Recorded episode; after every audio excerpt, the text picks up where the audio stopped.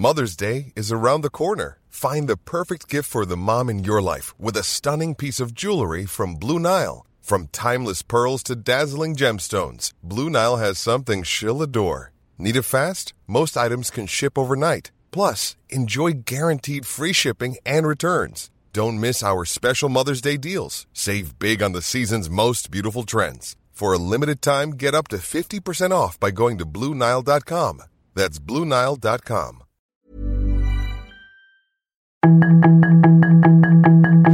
Tarde a tarde, lo que necesitas saber de forma ligera con un tono accesible.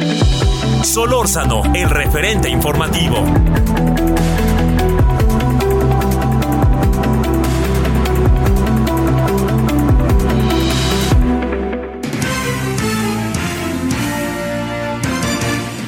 Es jueves 6 de abril del año 2023 del capítulo de Nuestras Vidas. Les saludamos cordialmente todo el equipo del referente informativo para darle a conocer a usted alguna de las charlas más importantes de los últimos tiempos con temas de los que hay que analizar, saber más. Y es por eso que Javier Solórzano platica, platica con los expertos, con la verdadera gente que analiza esos puntos de vista de los cuales todos necesitamos saber más. El pasado 22 de marzo, Javier Solórzano tuvo una charla muy interesante en torno a que, eh, pues bueno, Andrés Manuel López Obrador retaba al departamentito, y es que así utilizó esa expresión del departamentito de Estado de Estados Unidos, a presentar pruebas sobre masacres en México. Además, también AMLO calificaba de bodrio el informe del Departamento de Estado de los Estados Unidos, y es por ello que Javier Solórzano, el referente informativo, platicó con Mariana Aparicio Ramírez, coordinadora del Observatorio de la Relación Binacional México-Estados Unidos de la Universidad Nacional Autónoma de México. Aquí la charla. A ver, pues venga de ahí, ¿cómo ves todo esto, bodrio, departamentito? No metemos los retos debajo de la mesa, este, bueno, derechos humanos, aquí hay libertad de expresión, todo, no, y lo que dijo el señor Blinken, que algunos estados, ¿no? Que algunas ciudades, este, habían recuestado. Ahora sí que te, pongo la pelota para batearla, Mariana. Bueno, mira, yo, yo creo que, eh, digamos, hay, hay eventos o, hay las expresiones de descalificativos por parte del, del ejecutivo eh, vamos a dejarlos de lado no aunque aunque no tendríamos que hacerlo pero creo que el informe es muy importante y hay que tomar en consideración sobre cómo este tipo de informes eh, tienen un efecto directo en términos de gobernabilidad, de la percepción del país, de atracción de capitales, efectos en el crecimiento económico y, creación ¿no? de, comercio. Creo que es muy interesante los temas que señala, eh, denuncias graves, abusos y violaciones de derechos humanos, desapariciones forzadas, torturas, tratos, eh, restricciones a la libertad de expresión y los medios de comunicación y dos temas que han sido muy recurrentes y que ponen el acento siempre cuando se trata de este tipo de informes, pero también en diálogos en la relación bilateral que tiene que ver con la impunidad y con la violencia eh, de, los derechos humanos, ¿no? que es, el principal objetivo del reporte. A ver, este, vamos eh, desmenuzando el asunto. Eh, la, la, crítica del presidente en buena medida se concentra un poco como quienes se sienten, ¿no? En Estados Unidos para plantear este asunto. A ver, eh, partamos de ahí y partamos si el informe, en lo que has alcanzado a apreciar, tiene algo que nosotros no, este, que no conociéramos o algo que está marcadamente tendencioso, alguna cosa así. A ver, me parece que muchas de las posturas que tiene el informe eh, son cosas que en efecto ya son conocidas, que de hecho no es el primer reporte que hace referencia a estos problemas estructurales que tiene el país. Eh, creo que lo que llama la atención, y, espero no ser muy teórica en esto, voy a tratar de no hacerlo, pero digamos que eh, un país como Estados Unidos, el cual tiene, eh, digamos, fue el, que ha construido, que tiene una influencia en, eh, a nivel internacional todavía y sobre todo el impacto que puede tener nuestro país, la forma en cómo nos perciben, eh, puede ser determinante a la hora de negociar, ¿no? Uno de los temas que está pasando también el día de hoy tiene que ver con inversiones en recursos energéticos, ¿no? Eh, energías limpias y en este caso, por ejemplo, la impunidad en México como uno de los temas dentro del reporte de derechos humanos, pues puede tener un impacto interesante eh, y de efectos adversos para México. Entonces, si bien el tema no o los temas que se mencionan no son nuevos, está en la agenda eh, de, la opinión pública, también en, las, en, los medios de comunicación.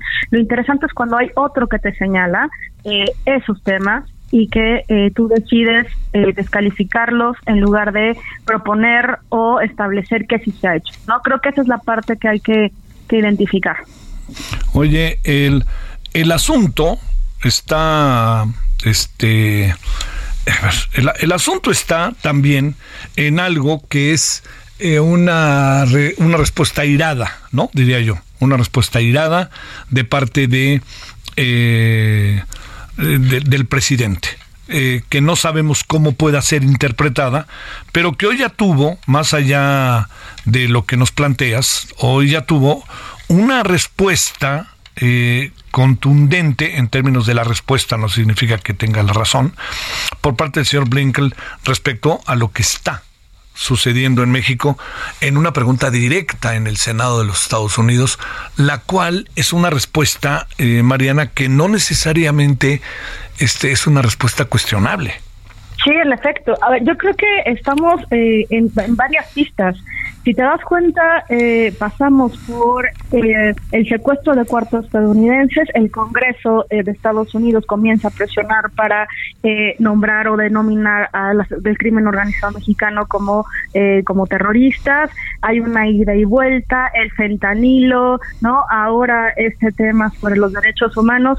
Creo que, digamos, si lo podemos identificar de forma global, eh, me parece que en Estados Unidos están apostándole también. Hay que también identificar, estamos en pre-campañas electorales, estamos en eh, también en las, en las primarias, están avanzando en Estados Unidos el siguiente año ambos países van a estar en elecciones. Entonces yo creo que hay que, eh, por un lado, no este tipo de declaraciones, tanto de un lado como del otro, eh, verlo, ¿no? Eh, con un poco de reojo en el tema de las elecciones, pero también hay otros temas que es evidente que México sufre y que hay que darle alguna forma de continuidad y un informe de nuevo de un país como el principal socio comercial nuestro eh, a pesar no de, posicionar el, tema eh, la idea es y cuál es el trade-off no si me permites la, expresión en términos de y qué se va a pedir eh, o, qué se va a negociar o cómo se va a cooperar en otras áreas a partir de este reporte este qué, qué este digamos el informe te parece que dice cosas como para que verdaderamente estamos perdidos y que estamos sorprendidos y que no sabíamos? Javier, tú siempre tienes la pregunta que me pone un poco en problemas. Yo creo que los mexicanos hemos hemos perdido capacidad de asombro y eso es preocupante por sí mismo. Eh, el informe dice cosas eh, terribles, violación, abusos de derechos humanos en un país que se supone y que se supone que somos democráticos, libres de ¿no? Eh, por supuesto que un tema de tortura, violencia, abusos, eh, desapariciones forzadas, impunidad, pues por supuesto que en una democracia sana eh, esto no debería de ocurrir o no debería de ser aquellos temas en los que se reflejen um, un país creo que creo que esa capacidad de asombro habría que habríamos que cuestionarnos porque estamos pensando ya de esa forma. El no bueno no nos sorprende esto esto pan de todos los días no un muerto por aquí un desaparecido por allá. Y, y, también recuperar esa capacidad de, asombro por parte de la sociedad y también de los políticos. Me parece que es importante porque sí tenemos problemas. Eh, y de nuevo no nos gusta que nos lo señalen afuera de casa eh, pero también dentro de casa hay señalamientos, ¿no? Pero de nuevo creo que esta clave política del tiempo o de la temporalidad hay que hay que tomarla con pinzas para eh, la sobreexposición o, o, descalificaciones que no nos llevan a ningún buen puerto. Oye, el asunto está en que sí estamos en un problema porque se ha agudizado la relación con Estados Unidos, ¿no? Este, no, no, no podemos eso pasarlo por alto, ¿no? Estamos en un problema en donde Estados Unidos ya no, por más que seamos la buena onda y todas esas cosas, y que el presidente diga que aquí todo camina y pues ya no es tanto, ¿no? ¿O, qué piensas ya? Ya yo veo, ya veo signos de preocupación y el presidente lo ve muy airado. Es cierto, eh, hay, hay temas muy complejos. Yo creo que en toda esta administración y las anteriores, eh, y si nos vamos pensando que este es un año del bicentenario de la relación México-Estados Unidos. Desde la independencia de nuestros países hasta el día de hoy, nuestra relación ha sido siempre compleja. Y en momentos es más compleja que otras. Eh, desde los filibusteros, si quieres, ¿no? La pérdida del territorio hasta el fentalilo, los migrantes, las caravanas. Creo que siempre es un tema por esta gran frontera eh, que compartimos. Y la simetría de poder y de relaciones en capacidad de negociación eh, es muy evidente. Y en esta forma de México de negociar, ¿no? Con Estados Unidos y viceversa, creo que hay, hay algo que, que no hay que dejar de lado. Ambos nos necesitamos. Y si no hay cooperación, Estados Unidos tiene un problema de seguridad nacional. Y lo mismo pasa del lado mexicano. Una no cooperación con Estados Unidos son recursos, son inversiones y es comercio. Y entonces en México internamente tendremos un problema. Es como ese vecino que no te cae bien, pero que te tocó y además no puedes huirte de él. Entonces, la cooperación es, es fundamental. Por eso te decía que creo que es importante identificar la temporalidad en que este tipo de informes se publican. Y ambos países estamos peleando ya por quiénes son o las corcholatas asignadas, ¿no? O eh, las no, las primarias a las elecciones. También lo que está pasando con Trump y la posibilidad de que sea, eh, eh, digamos, y que vaya a la cárcel, ¿no? Eso también es un tema. Entonces, no sé, yo me iría un poco con más cuidado en el sentido del, del timing político que estamos viviendo, pero en definitiva lo que dice el informe, al menos por parte de la sociedad civil, los académicos, estudiantes, eh, sí hay que reconocer que sí tenemos un problema y sensibilizarnos ante ante estos temas que, que ya conocemos y que parecen que son normales, pero que no lo son. A ver, ahí tengo una pregunta última para que también te pongan apuros, que estoy seguro que no es así. Déjame decirte, Mariana si el informe lo hubiera mandado cualquier tipo de organización no gubernamental del mundo o una organización internacional de naciones, te pregunto, ¿tú crees que la relación, la reacción hubiera sido igual de airada o eso no cambia nada? Yo creo que por el tipo de discurso político que, tiene el presidente, y si no mal recuerdo, hubo otros informes de organismos internacionales que empezaron a, tocar el tema. Y te acuerdas también eh, el caso de los parlamentarios europeos, la respuesta fue más o menos similar. Sí. No creo que sea solo específicamente de Estados Unidos, sino forma también parte de la construcción del discurso del presidente eh, eh, Andrés Manuel López Obrador. Es bueno. Te lo diría a lo mejor en mis palabras, tú me dices, el problema no es el mensajero, es el mensaje. De hecho, estoy de, acuerdo contigo. Mariana, te mando un gran saludo y mi agradecimiento que estuviste con nosotros. Un abrazote. Gracias, abrazo para ti, gracias Mariana. Mariana Aparicio Ramírez, coordinadora de Observatorio de la Relación Binacional México-Estados Unidos de la UNAM. Solórzano, el referente informativo. En el referente informativo de El Heraldo Radio, Víctor Sánchez, investigador de la Universidad Autónoma de Coahuila, especialista por cierto en seguridad pública. Y es que platicaron con Javier Solórzano en relación a que fueron ejecutados por el ejército, dice Encina sobre jóvenes de Nuevo Laredo un tema que no ha dejado de estar en el comentario a nivel nacional e internacional. ¿Eran de dónde esos muchachos? ¿Por qué fueron ejecutados? ¿Realmente estaban haciendo algo mal? ¿Se vieron amenazados los integrantes del ejército mexicano? Es por ello que Javier Solórzano platica con Víctor Sánchez, investigador de la Universidad Autónoma de Coahuila y especialista en seguridad pública. ¿Cuáles son como las primeras reflexiones que eh, se suscitan, que piensas, que ves en función de lo que ha sido la, la, declaración de Alejandro Encinas, que ha sido además Supongo que yo, que no ha sido fácil, ha tenido mucho de doloroso, pero al fin y al cabo es lo que es. ¿Qué es lo que alcanzas a ver, Víctor? Yo, yo alcanzo a ver tres reflexiones. La primera es la necesidad de tener protocolos más estrictos de actuación del ejército si va a estar en tareas de seguridad. ¿Por qué? Porque el ejército no se puede comportar como fue entrenado, sino que pues ante todo tiene eh, primero que revisar o tener muchas precauciones porque está interactuando todos los días con la ciudadanía y estos excesos de violencia eh, pues no se pueden permitir en un en un país eh, democrático. La segunda reflexión es que pues queda claro que el ejército intentó ocultar los hechos y hay eh, demasiados elementos para pensar que pues intentaron borrar eh, evidencia de lo sucedido. Pero la tercera reflexión nos lleva a algo positivo y es a esta actitud autocrítica del gobierno en voz de Alejandro Encinas que acepta un error que da a conocer eh, de manera preliminar las primeras investigaciones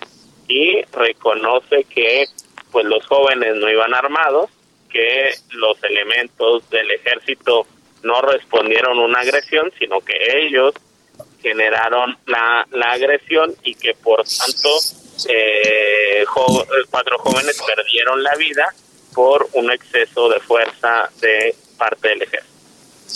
¿Qué secuelas, Víctor, ves que puede, bueno, que ya va dejando y que pueden ser delicadas, que puede dejar lo sucedido allá en Nuevo Laredo? Bueno, o sea, la, la, la cuestión, o sea, o, el debate ahorita es determinar si los soldados actuaron por, digamos, un, un exceso generado por su propia conciencia o hubo una orden que hayan seguido de sus superiores y evidentemente eh, estaríamos ante dos supuestos eh, distintos. Eh, obviamente, si vino una orden de superiores, pues las implicaciones son mayores porque hay militares de más rango que tomaron parte en la decisión cuando se supone que a más rango mayor entrenamiento y mejor criterio para diferenciar este tipo de situaciones. Creo que puede generar cierto malestar por parte del ejército, eh, pero creo también que el ejercicio que se dio eh, eh, a voz de Alejandro Encinas debe ser un ejercicio cotidiano de reflexión y de no ocultar excesos cometidos por ninguna corporación de seguridad de este país. Víctor, te mando un gran saludo. Un gran saludo, Javier. Gracias hasta Coahuila. Solórzano, el referente informativo. Otro de los temas que está en boca de todos y que por ello Javier Solórzano, el referente informativo, lo ha tocado, es el fentanillo, si es el analgésico de menor costo, ya que prohibir su costo o su uso médico podría afectar la atención de pacientes, de acuerdo a los especialistas. Por una parte, lo que se dice, ¿no? Es el analgésico de menor costo y lo malo es en lo que se está ocupando, ¿no? Es por ello que Javier Solórzano platicó con un especialista en salud pública que es directora general en Pan American Clinical Research, Cuernavaca, Sonia López Álvarez. Aquí la charla con Javier Solórzano, el referente informativo. Este debate sobre el fentanilo, como pues puedes imaginar, genera, primero genera mucha polémica, controversia, pero también puede que genere desinformación y desconocimiento, ¿no? Te pregunto, ¿podemos hoy eh, digamos, tan, tan como se ha planteado, hacer a un lado el fentanilo y sobre todo en lo que corresponde a los temas de salud y todos los procesos clínicos que se siguen pueden con otro tipo de medicamentos o con otro tipo de sustancias este, atemperarse o enfrentarse o cómo ves las cosas, Sonia?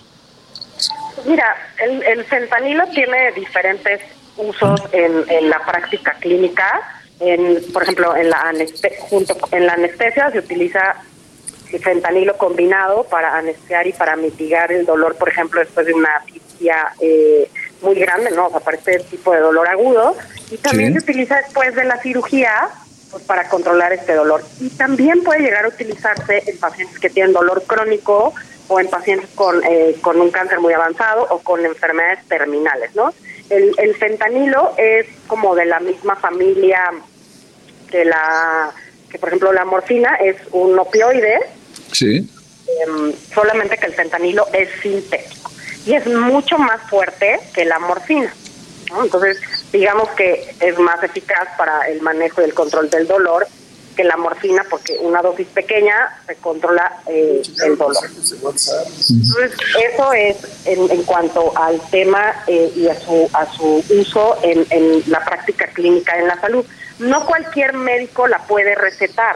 Eh, me refiero de ir a una farmacia y comprarla, tiene que ser un anestesiólogo, tiene que ser un médico que se dedique en una clínica del dolor. O sea, un médico general pues no puede recetar, por ejemplo, fentanilo.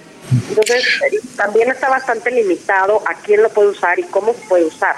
Sí, oye, eh, esta idea que, que, que el presidente planteó de desaparecerlo, ¿te parece este, consecuente? Eh, y déjame planteártelo, Sonia, de, esta manera. Eh, digamos, eh, la otra parte está, que ha sido tan fuerte, de si realmente México produce o no produce fentanilo, ¿no? Son dos cosas en las cuales nos hemos metido de manera muy fuerte, porque además está la otra parte, la otra parte en donde desde los Estados Unidos dicen, oigan, el presidente dice que no producen, sí producen. Y el presidente dice que hay que desaparecerlo. No se puede desaparecer simplemente por, por, por, las cuestiones de salud aquí en la Unión Americana. A ver, estos dos asuntos, ¿cómo los, cómo los cuadramos, querida Sonia? Exactamente. O sea, el, el, fentanilo que se utiliza en la práctica clínica se encuentra, o sea, como un líquido o como unos parches, ¿no? Y así es como sí. se utiliza médicamente. Ahora, el fentanilo eh, ilegal, digamos, el fentanilo ilegal viene como en gotas, viene como en, eh, o sea, viene en polvo, viene en gotas sobre un papel que como un dulce, ¿no? En goteros para los ojos o vaporizadores nasales o pastillas. Entonces, no, ni siquiera tiene que ver una cosa con la otra, el fentanilo que se utiliza médicamente y el fentanilo que se produce ilegal. Restringir el fentanilo, digamos, de uso médico, no creo que sea la solución para la para la otra parte eh, o para lo que plantea el presidente de la República, porque se vende de una manera diferente, se hace en un laboratorio diferente. Claro, claro. Entonces eh, ahí es eh, muy, ahí es como ahí es como de una manera diferente. El fentanilo que se utiliza médicamente solo lo tienen algunos distribuidores que tienen ciertos permisos, no que está muy limitada la venta y el fentanilo ilegal pues se reproduce en un en un este en una fábrica de manera sintética o semisintética y que y que no bueno y que el uso no es el mismo no o sea ni siquiera se vende de la manera en que tú lo comprarías para utilizar en un quirófano. Entonces son dos cosas diferentes. No es que del fentanilo que se utiliza en un hospital están sacando el fentanilo ilegal que vendan sí. sino esto es eh, esto es de otra manera. Ahora Claro, el fentanilo es muy adictivo porque es muy potente. Eh, como el fentanilo, digamos que en el cerebro te lo reciben y controla el dolor y controla las emociones, pues al final da una sensación pues, placentera o te quitan este dolor, ¿no? Entonces por eso es muy adictivo. Las personas que lo utilizan eh, saben que puede crear dependencia, entonces tienen que cuidarse y tienen que ser controlados por un médico. Oye, ¿se produce o no se produce en México, eh, Sonia? Que se produzca en México, pues de el manera fentanilo. ilegal. Ajá. Eh, de manera ilegal. Seguramente sí, pero Sí. como no sé, no, no, lo- no sabemos, ¿no? Eh, Sí. Dicen los de allá que somos acá y los de acá que son que son de allá. ¿no? Pero, Entonces, ¿a qué, pero, ¿Y a qué conclusión llegas tú en función de lo que puedes alcanzar a ver o apreciar? O sea, sí hay eh, producción de fentanilo en México, que la Sí. materia la traen de otro país, de- la traen de, de China o, lo, o de no sé de Tro- dónde. troqueado, Pero- dice el presidente, ¿no? De hoy en la mañana, troqueado. Sí, exacto, pero pero o la otra cosa es que existe este tráfico de fentanilo, por ejemplo, ¿no? Y no es el del y no es el del laboratorio eh, el del laboratorio ilegal, sino del que se utiliza médicamente eh, es el que están haciendo, o sea, de ese lo, lo, lo pues, como se diga, lo trafican y se utiliza pues como pues ya como una droga recreativa, ¿no? El problema es que una mini dosis causa mucha adicción. Sí. Sonia López Álvarez, te mando un gran saludo. Gracias, Sonia, que estuviste con nosotros. Saludos, Javier. Saludos para ti y todo el auditorio. Mucho gusto. Gracias por tu tiempo. Buenas tardes. Solórzano, el referente informativo.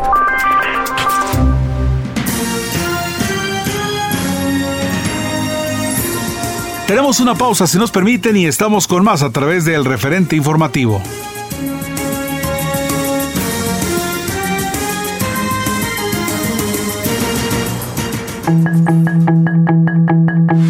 El referente informativo regresa luego de una pausa.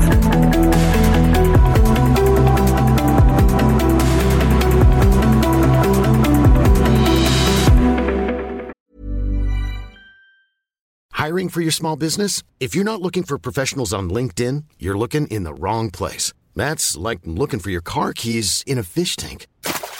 LinkedIn helps you hire professionals you can't find anywhere else, even those who aren't actively searching for a new job but might be open to the perfect role. In a given month, over 70% of LinkedIn users don't even visit other leading job sites. So start looking in the right place. With LinkedIn, you can hire professionals like a professional. Post your free job on linkedin.com slash people today.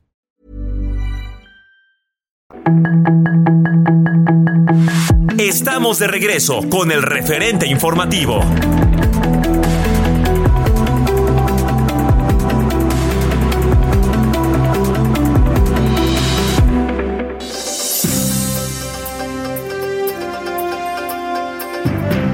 Gracias por continuar con nosotros aquí con Javier Solórzano, el referente informativo. Gabriel González Moreno en la producción le saluda Heriberto Vázquez Muñoz de este lado. Fernando Gómez, analista en aeropuertos y aviación, platicó con Javier Solórzano, el referente informativo, en torno al cabotaje, si este incrementará el precio de los boletos de avión y podría quebrar empresas, desconectar ciudades y generar desempleo, y si realmente afecta la recaudación de impuestos. Alguien que sabe del tema es Fernando Gómez. Aquí la charla con Javier Solórzano, el referente informativo. Oye, pues este, ya Aeroméxico, Volaris y varios dijeron cabotaje no. ¿Qué va a pasar o qué? Porque ahora también ya quiere el secretario de Gobernación, Milusos, este, echarse a andar ahí en el Congreso para que se discuta todavía más el asunto. Pues sí, de hecho, tienen mayoría en el Congreso, seguramente va a pasar. Lo raro es que salgan a estas alturas las aerolíneas las cámaras, los colegios, los sindicatos, apenas a tratar de abordar un tema que debió de haberse discutido eh, previamente. No obstante que eh, hay otras iniciativas de ley, esta es una de las importantes también. Ojalá el Congreso, o más bien el jefe del Ejecutivo, que fue el que inició con estas reformas, en, en cuanto a proponer vuelos de cabotaje, se den cuenta finalmente de que no es conveniente coincido con ellos. Hace mucho platicamos, Javier, eh, y, respecto a esto, pues es, es contraproducente. Sí se podrían abaratar los precios de los boletos momentáneamente, desaparecerían las rutas por parte de las aerolíneas, no aguantarían las mexicanas las condiciones de competencia que tienen las extranjeras, principalmente las estadounidenses, porque recordemos, tenemos 335 aviones en toda la flota mexicana contra 500 o 1000 o 2000 que tiene cualquiera de aquellas de Estados Unidos. Operativamente no podemos competir, no hay flota aérea con qué cubrir las nuevas rutas que pudieran implementarse. Ojalá se abrieran nuevas rutas para comunicar mejor al país, pero seguramente se van a ir sobre las 10 más convenientes, ya sabes, Tijuana, Cancún, eh, Monterrey, Guadalajara, eh, Vallarta, etcétera.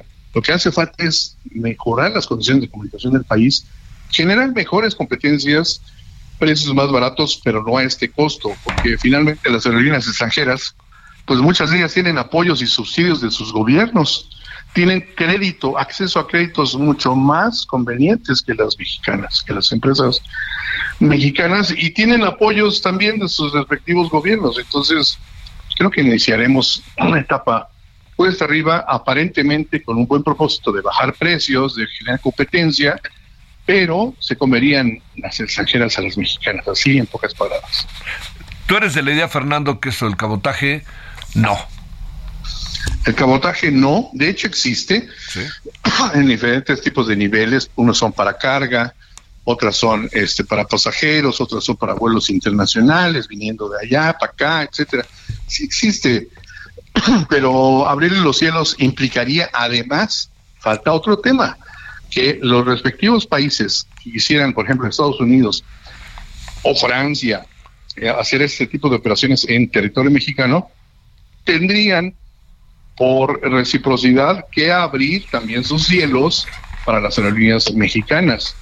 No creo que lo quieran querer hacer, porque ellos sí protegerían su industria, sus fuentes de empleo y sus condiciones este, de crecimiento turístico. No creo que lo hagan.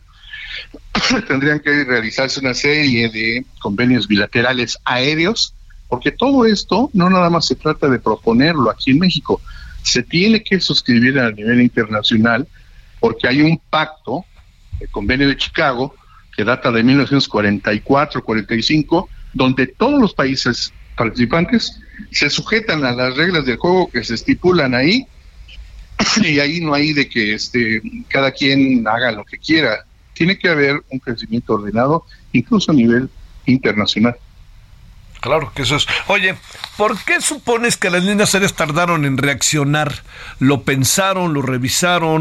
O Mira, este los tienen digamos que están bocabajeadas. Perdón el término. No, no, pero no, sí. Fíjate, fíjate que las condiciones en las que están, y no es que sean almas caritativas, eh, están en condiciones difíciles porque vienen arrastrando desde hace muchos años, décadas incluso, adeudos impresionantes. Le deben al aeropuerto capitalino una cantidad descomunal, a todos los aeropuertos, al gobierno por la turbocina, a CENEAM por los radares y, torres de control, a ASA, que es Aeropuertos de Servicios Auxiliares, y los aeropuertos concesionados por los servicios auxiliares como pasillos telescópicos, este, servicios ahí en pistas, locales comerciales, locales de oficinas.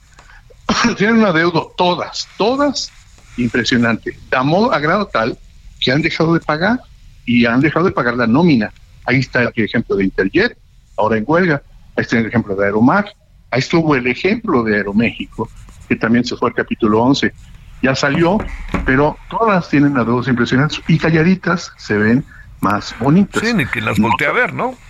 Sí, no quisieron salir a discutir estos temas porque seguramente les iba a caer la cobranza inmediata, porque también es un abuso déjame decirte que es un abuso que dejen de pagar porque le fallan al erario público. O sea, a final de cuentas abre un boquete en el presupuesto federal y dejan de ingresar esos recursos que bien podrían ir a aplicarse a otras cosas, obras sociales o programas, medicamentos, salud, etcétera, etcétera. Y con una mano en la cintura cierran puertas, se van a quiebra, nadie les hace nada. Interjet lleva dos años, Javier. Sí y ni siquiera hay un recurso de quiebra o de cobranza o de castigo de nada. o de detención, nada. Y el señor está en París rascándose la panza. Bueno, mexicana lleva 12 años y nunca le hicieron nada. El señor está en Nueva York rascándose la panza. Exacto, ya prescribieron incluso los delitos, aunque los capturaran, ya no les aplica nada. Y con eso, como hay vacíos legales, hace falta que el Congreso, los diputados, los senadores, perfeccionen los reglamentos y las leyes para precisamente evitar este tipo de cosas. Otra. Oye, y los de este también, ¿no? Los los que recientemente quebraron, ¿dónde estarán estos en Estados Unidos también, no? Sí, Aeromar está también en una situación similar y así se ha llamado muchas veces durante los últimos 15 años. Pues ya seis aerolíneas han desaparecido, 20 en los últimos eh, 18, 20 años, y así seguiremos, porque precisamente lo que urge es sacar lo coyuntural, lo, lo que se le ocurrió a alguien en su momento en vez de haberse puesto a pensar qué tiene que ver el cabotaje o cómo se resolvería un crecimiento turístico mayor, una recuperación de la industria tras la pandemia, unado a la creación de una aerolínea, se les ocurre, la creación de una empresa que va a administrar aeropuertos y aerolínea, la creación de eh, mandar todos los vuelos de carga a un aeropuerto, a ver cuál, pero en qué condiciones. O sea, son una serie de ocurrencias que están bien, en el fondo, pero a la hora de concatenarlos, a la hora de eh, llevarlos a la práctica, a la realidad, no hay las condiciones. A alguien se le olvidó. Primero es cumplir y después, este, eh, primero disparar y después averiguar. Eso, pues, tiene un costo enorme y ya lo estamos viendo, precisamente porque genera incertidumbre en el mercado. Las aerolíneas no han salido, no salen de una cuando entran a otra, claro, algunas han abusado de esa administración y la autoridad también ha sido omisa en no cobrarles, en no solicitarles en no exigirles y que se cumpla la ley. Mientras tanto, pues si los costos se incrementan, ¿no? Gracias, Fernando. Que tengas buena tarde. Solórzano, el referente informativo. Ignacio Martínez Cortés el tema, sequía, inflación y tasa de interés, sí disminuye el poder adquisitivo de los hogares. Él, por cierto, platicó con Javier Solórzano porque eh, su especialidad es el eh, análisis en comercio, economía y negocios de la UNAM. Él es coordinador de un laboratorio de el tema de amplia trayectoria y es por eso que Javier Solórzano platicó con él en el referente informativo. A ver, sequía, inflación y tasas de interés disminuyen el poder adquisitivo de las familias. ¿Por qué? Por, por más obvio que sea, te pregunto por qué, Ignacio. Pues mira, este, aquí eh, afecta a dos grupos muy importantes de la sociedad mexicana. El, primer grupo son los de menor ingreso, este, que no les alcanza para adquirir, para cubrir lo referente a la canasta básica. Ajá. Eh, en la canasta básica, en, en el orden eh, rural, este, cuesta menos que la que la que la urbana. La, la rural tiene un costo de 1.644 pesos y en la urbana 2.144 pesos. Pero Aquí la cuestión está, Javier, en que pues el incremento de la inflación y la sequía pues están provocando que no alcance a cubrir lo mínimo de la canasta básica. Y hay otro rubro eh, dentro del extracto social, este Javier, que poco se hace mención a ello, pero que es muy importante subrayar, eh, que es la parte referente a la clase media. Este, en febrero, marzo, abril, todavía mayo, en las escuelas privadas este, da la parte referente a las a la prescripción o las famosas que las colegiaturas adelantadas y aquí cabe destacar, Javier, que las colegiaturas en febrero tuvieron un incremento de 0.82%. Entonces, este, no solamente es la sequía, también la inflación en cuanto a servicios que está este, impactando.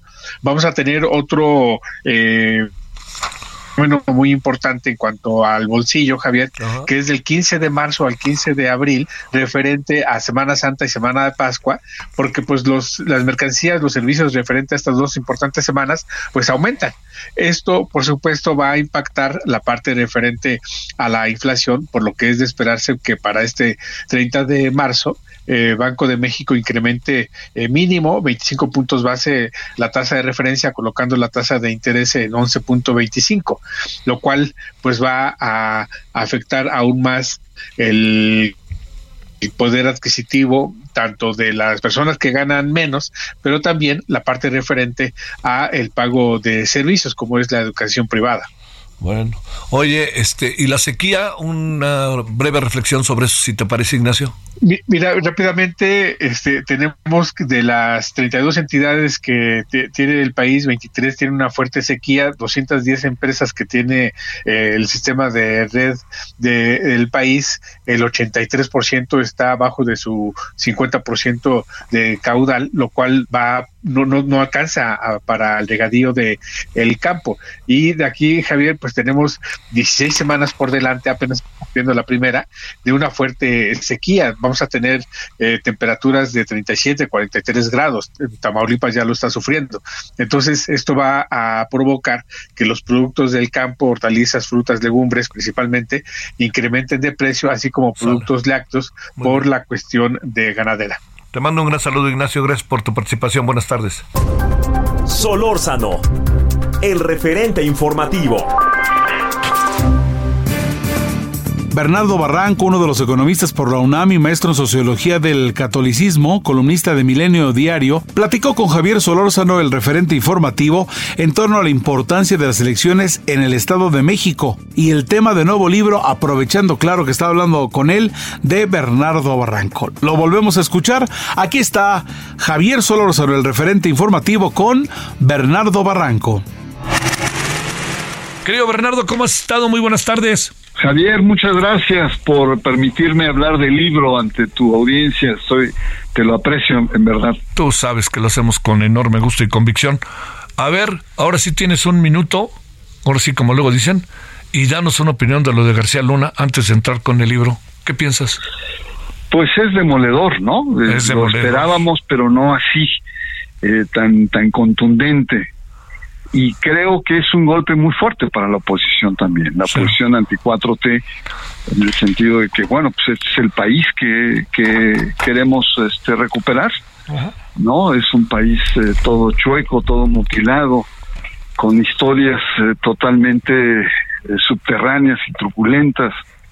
Yo creo que, yo coincido contigo, yo creo que esto es da para que el país, más que las facciones, se sacudan y repensemos un proyecto diferente. Pero sí, esto de García Luna evidentemente que nos cala, pero hasta lo más hondo, el tipo de país que hemos venido construyendo. Eh, punto y aparte, ¿por qué llamas el regreso al infierno electoral? ¿Por qué razón? Bueno, pues ahí hice un poco de teología con el título, abusando de, mi, de mi expertise eh, en religiones, ¿no? Eh, pero hay dos razones. Una razón es porque en las grandes religiones el infierno es el lugar donde pululan las almas más podridas, por así decirlo, donde conviven eh, seres retorcidos ¿no? Donde probablemente la gente de García Luna y todos sus séquitos debe estar este, y, y bueno, yo un poco mi experiencia en el Estado de México, sobre todo cuando fui consejero, pues iba en ese sentido, de ver cómo el pragmatismo del poder, si del conservarlo eh, o conquistarlo, e, era, era una tarea obsesiva eh, de personajes en, mexiquenses en el que planteaban no importa cómo, no importa con quién, no importa cuánto, el poder es como la esencia del comportamiento político social eh, que se vive en el Estado de México. Finalmente es un poco la cultura política del PRI del siglo pasado. Y luego la segunda razón es porque hice un libro hace siete años eh, eh, que se llamó El infierno electoral. Y fue un libro que muestra con diferentes plumas de personas que estuvimos involucrados en lo electoral, pues eh, las irregularidades con las cuales eh, Alfredo del Mazo resultó vencedor, ¿no? Eh, hay que reconocer, el PRI por sí mismo no ganó la elección. El PRI tuvo menos votos que Morena. Alfredo del Mazo por partido estuvo abajo de Delfina. Sin embargo, los aportes de otros partidos como el Verde hicieron que ganara, pero también a la par de muchas irregularidades. Entonces, el regreso al infierno electoral es eso, es regresar otra vez a esa cultura política de, maligna en cierto sentido, em, pragmática, y que está a prueba, está a prueba lo que pueda pasar. Entonces, más allá de los clichés de laboratorio y de la joya de la corona y de la madre de todas las batallas, eh, la tesis de fondo en este libro es que lo que pase o deje de pasar en esta elección en el Estado de México, va a tener una repercusión indiscutible cara al 2024.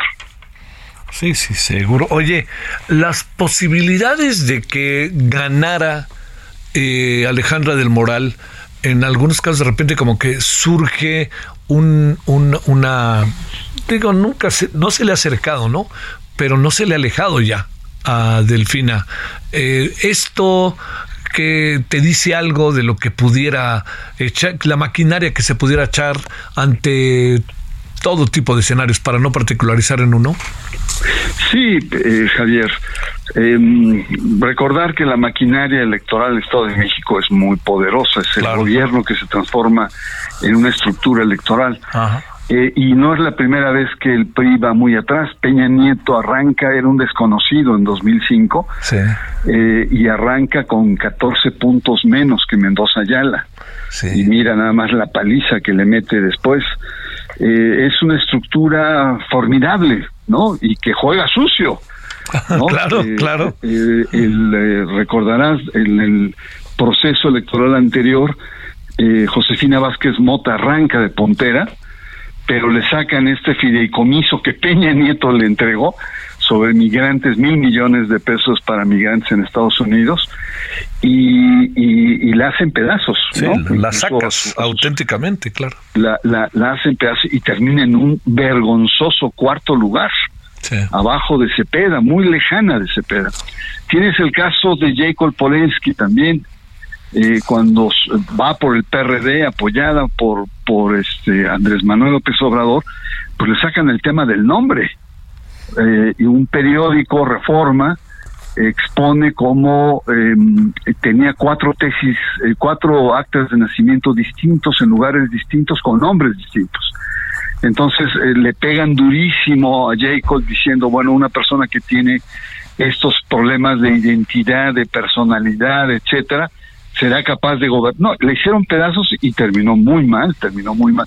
Es decir, el hecho de que vaya eh, Delfina arriba no significa que eh, esté a las puertas del triunfo, al contrario, creo, yo lo veo más bien como un proceso que va a ser muy cerrado, va a ser muy complejo y que puede terminar en, eh, en judicializar el proceso, judicialización de, del proceso electoral.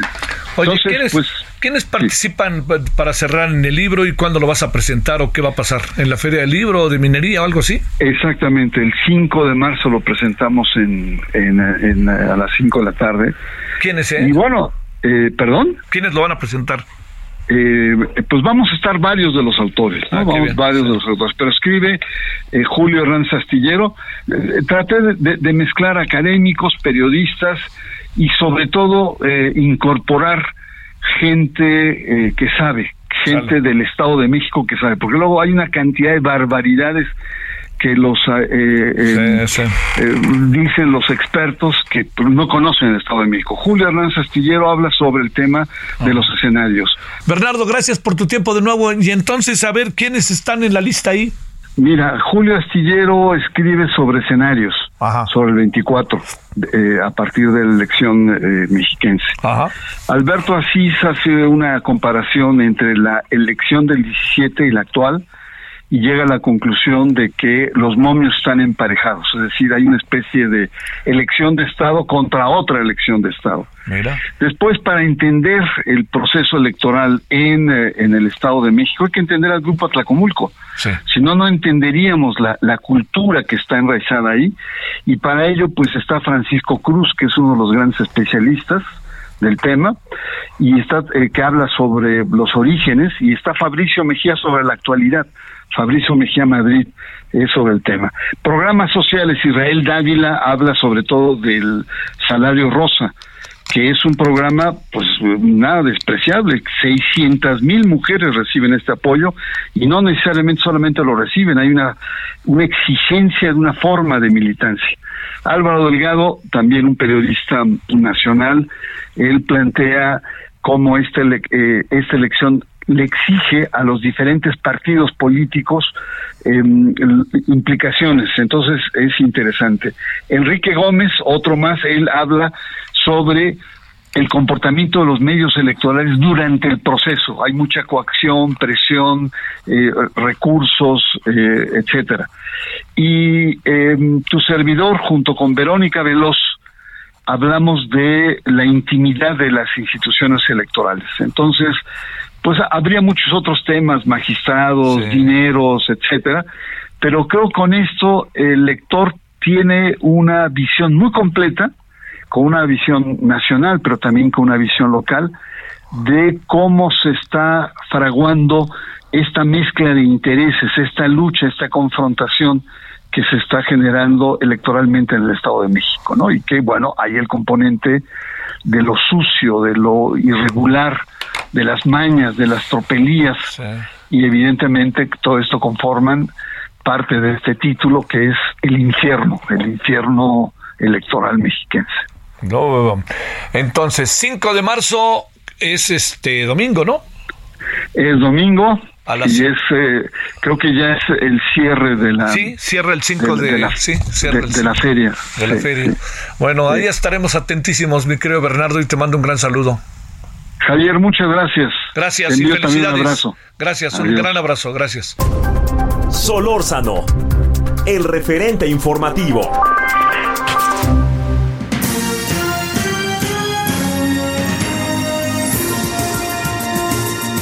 Gracias a nombre de todo el equipo en este espacio. Agradecemos su preferencia. Mañana en punto de las 5 de la tarde, tiempo del centro, estaremos acompañándolo con más a través de el referente informativo por El Heraldo Radio. Hasta entonces.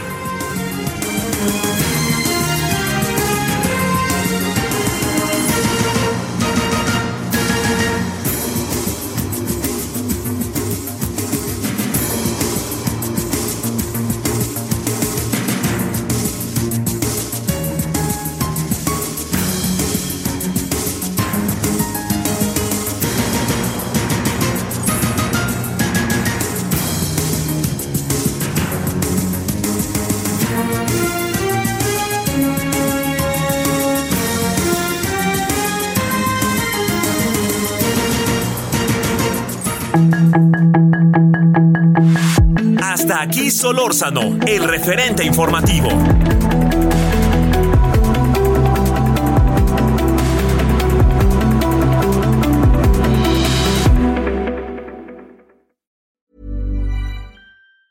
Hey, it's Danny Pellegrino from Everything Iconic.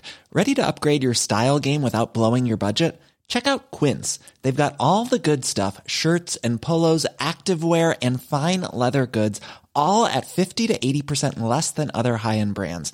And the best part? They're all about safe, ethical, and responsible manufacturing. Get that luxury vibe without the luxury price tag. Hit up quince.com slash upgrade for free shipping and 365-day returns on your next order. That's quince.com slash upgrade.